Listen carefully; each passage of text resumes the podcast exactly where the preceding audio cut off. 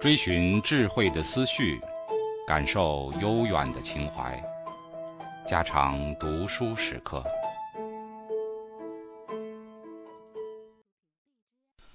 武昌会，鲁迅。孩子们所盼望的过年过节之外，大概要数迎神赛会的时候了。但我家的所在很偏僻，待到赛会的行列经过时，一定已在下午。仪仗之类也简而又简，所剩的极其寥寥。往往伸着镜子等候多时，却只见十几个人抬着一个金脸或蓝脸、红脸的神像，匆匆地跑过去。于是完了。我常存着这样的一个希望：这一次所见的赛会比前一次繁盛些。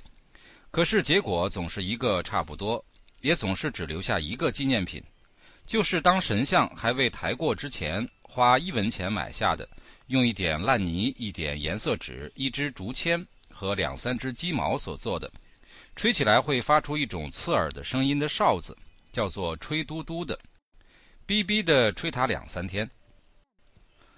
现在看看陶庵梦忆，觉得那时的赛会真是豪奢极了。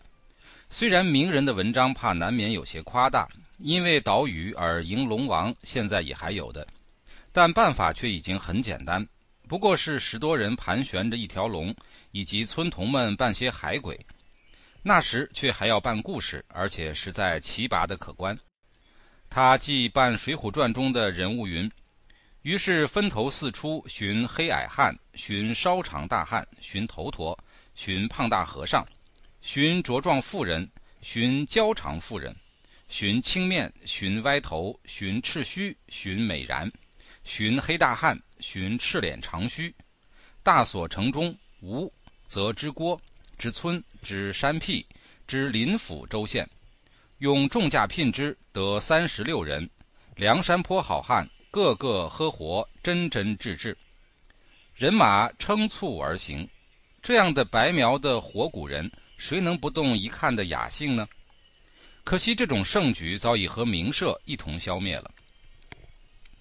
赛会虽然不像现在上海的旗袍、北京的谈国事为当局所禁止，然而妇孺们是不许看的，读书人即所谓士子也大抵不肯敢去看，只有游手好闲的闲人这才跑到庙前或衙门前去看热闹。我关于赛会的知识多半是从他们的叙述上得来的，并非考据家所贵重的眼学。然而记得有一回。也亲见过较胜的赛会，开首是一个孩子骑马先来，称为唐豹。过了许久，高照到了，长竹竿接起一条很长的旗，一个汗流浃背的胖大汉用两手托着。他高兴的时候，就肯将竿头放在头顶或牙齿上，甚而至于鼻尖。其次是所谓高巧抬阁马头了，还有扮犯人的红衣枷锁，内中也有孩子。我那时觉得这些都是有光荣的事业，语文其事的既全是大有运气的人，大概羡慕他们的出风头吧。我想，我为什么不生一场重病，使我的母亲也好到庙里去许下一个办犯人的心愿的呢？然而我到现在终于没有和赛会发生关系过。要到武关看武昌会去，这是我儿时所罕逢的一件盛事。因为那会是全县中最盛的会，东关又是离我家很远的地方，出城还有六十多里水路，在那里有两座特别的庙，一是梅姑庙，就是《聊斋志异》所记侍女守节死后成神，却篡取别人的丈夫的，现在神座上却塑着一对少年男女，眉开眼笑，疏于礼教有仿。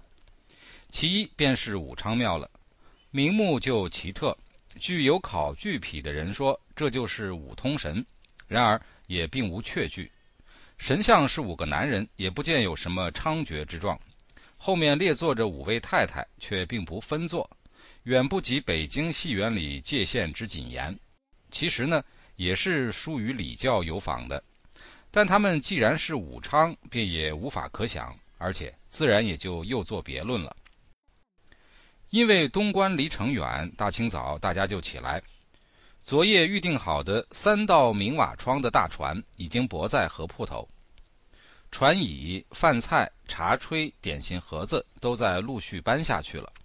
我笑着跳着催他们要搬得快。忽然，工人们的脸色很紧肃了。我知道有些蹊跷，四面一看，父亲就站在我背后。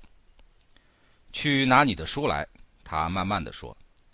这所谓书，是指我开蒙时候所读的剑略，因为我再没有第二本了。我们那里上学的岁数是多减单数的，所以这使我记住我其实是七岁。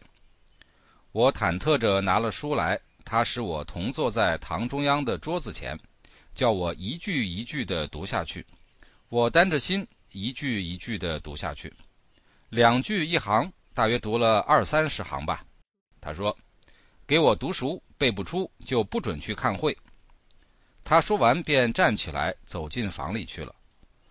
我似乎从头上浇了一盆冷水，但是有什么法子呢？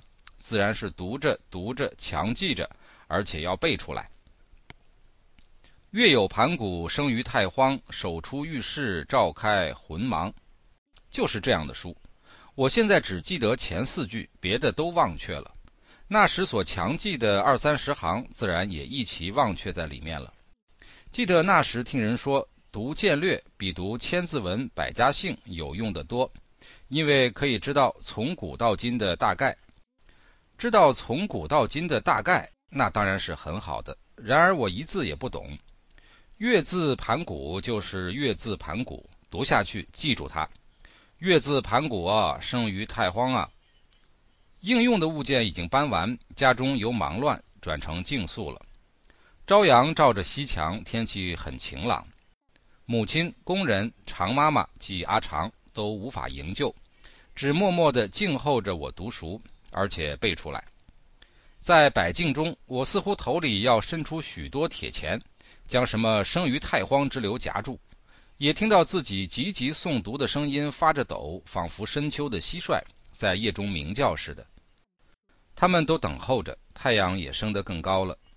我忽然似乎已经很有把握，即便站起来拿书走进父亲的书房，一气背将下去，梦似的就背完了。